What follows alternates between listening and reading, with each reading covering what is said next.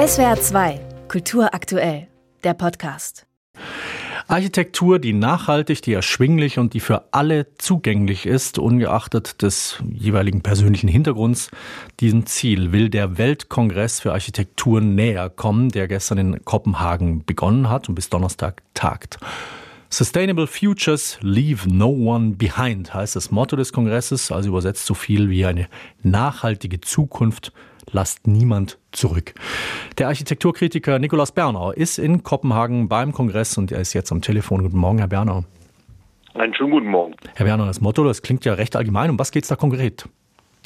Ja, das ist erstmal ziemlich allgemein, aber es ist dann doch sehr, sehr konkret hier ausformuliert. Es dreht sich tatsächlich darum, dass man das Bauen, das ja für, ja, kommt auf die Statistik an, aber zwischen 30 und 50 Prozent des äh, weltweiten CO2-Ausstoßes verantwortet, dass man das Bauen grundsätzlich neu denken muss, um überhaupt in irgendeiner Form auf den Klimawandel reagieren zu können. Also wir haben jetzt einfach 150 Jahre aus dem fossilen Vollen geschöpft, wenn man so will. Wir haben unglaublich viel verbraucht, wir haben wahnsinnig verschwendet und äh, das muss sich fundamental ändern. Die Änderung geht aber nur, und das ist die Kernthese dieses ganzen Kongresses, und das war wirklich von der allerersten Veranstaltung an, und das zieht sich durch alle Veranstaltungen, die ich zumindest besucht habe. Es sind ja mehr als 200, 300 ja Veranstaltungen insgesamt, aber es zieht sich wirklich vollständig durch. Man muss eben auch die gesamte Bevölkerung in irgendeiner Form mitnehmen und muss das Ganze als Versprechen darauf, es geht euch besser. Wenn ihr ähm, auf den Klimawandel reagiert, muss man inszenieren. Ansonsten klappt das auf gar keinen Fall. Mhm. Und das ist das große Thema der Tagung hier. Äh, der Kongressort Kopenhagen ist dabei sicherlich nicht zufällig gewählt. Kopenhagen gilt als vorbildlich in Sachen Stadtplanung, äh, Städtebau, Verkehrsplanung, nachhaltige Architektur. Was könnten sich deutsche Städte beispielsweise dort abschauen? Oh, eine ganze Menge.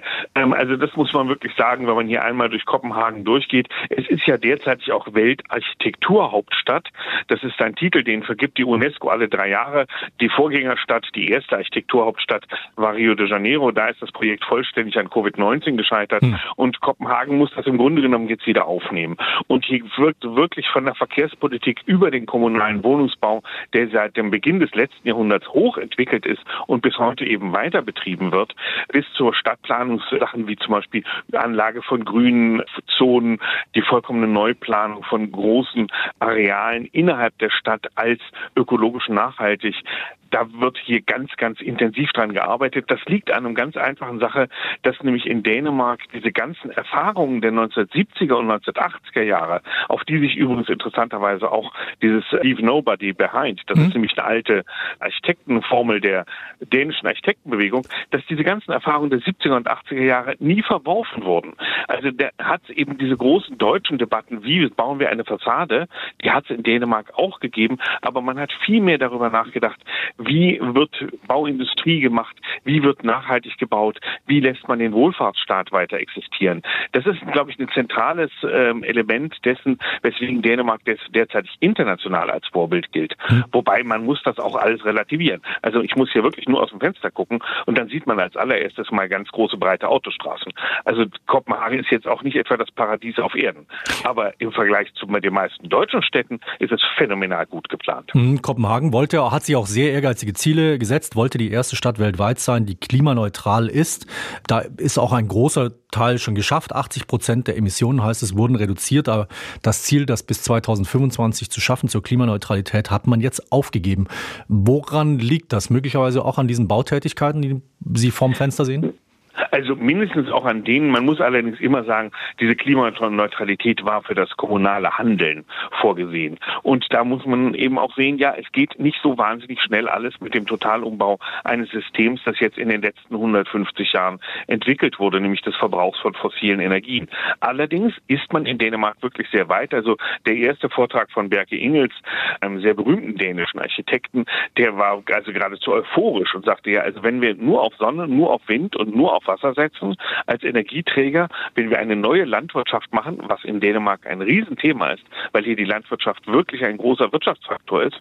Und wenn wir neue Formen von Bauen produzieren, nämlich vor allem mit Lehm bauen, vor allem mit Holz bauen, mit Algen oder mit Wolle etc. Und das sind alles Themen, die hier auf der Tagung ständig behandelt werden. Dann kriegen wir das irgendwie hin und zwar nicht nur für uns paar Dänen oder für uns paar Europäer, sondern wir kriegen das wirklich für eine Weltbevölkerung von 10 hm. Milliarden Menschen hin. Ja. Und das war schon eine große Euphorie am Anfang des, der Tagung. Eine dringliche Frage in Sachen Stadtplanung in Kopenhagen ist ja zurzeit auch der klimawandelgerechte Umbau der Stadt. Kopenhagen muss sich gleich bei zwei Seiten vor einem möglicherweise steigenden Meeresspiegel schützen, Ostsee, Nordsee. Ähm, Städtebau in Zeiten des Klimawandels ist aber natürlich auch ein Thema, das Städte und Länder weltweit beschäftigt, beschäftigen muss. Wie wird das auf dem Kongress diskutiert? Also die eine Sache ist die mit dem möglicherweise äh, steigenden Meeresspiegel. Das ist hier gar nicht möglicherweise, sondern das ist ganz real. Kopenhagen versucht sich mit großen Wasserbauprojekten zu schützen gegen den steigenden Meeresspiegel. Die wissen jetzt schon, dass er steigt und sie sagen, wir haben nicht die große Zeit. Das war übrigens auch die zentrale These, die hier ununterbrochen verkündet wird. Wir haben nicht mehr die Zeit, sondern wir müssen jetzt agieren, damit man eben die Resultate in 20, 30 Jahren überhaupt erst sehen kann. Das ist für Architekten allerdings überhaupt nichts Besonderes. Und da muss man sagen, das geht durch die ganzen kleinen Ausstellungen vor allem durch und die kleinen Tagungen. Also wenn zum Beispiel die Ukraine mit ihren sehr, sehr vielen Veranstaltungen hier immer wieder sagt, wir versuchen uns so neu aufzustellen nach dem Krieg, nach dem gewonnenen Krieg selbstverständlich aus ihrer Perspektive, dass von vornherein nicht wieder der Fehler gemacht wird, auf fossile Industrien zu setzen.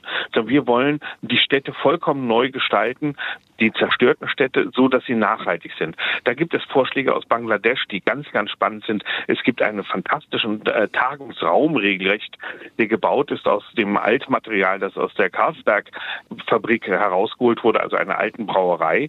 Und da tobt dann wirklich auch das jugendliche Leben, muss man sagen. Hier sind sehr, sehr viele junge Architekten, die oft zu diesen etwas getragenen Vorträgen gar nicht mehr gehen, sondern sich untereinander vernetzen und das Ganze auch ziemlich aktivistisch betrachten. Also in der Tagung hier ist ziemlich viel Leben drin, wo dann ganz erstaunlich ist, dass dann daneben China gerade für seine Bewerbung für 2029 doch mit einer ganz konventionellen Ausstellung mit unglaublich vielen Betonbauten wirbt, wo man sich schon fragt, also wo sind die Chinesen jetzt eigentlich im Vergleich zum Rest der Welt, mhm.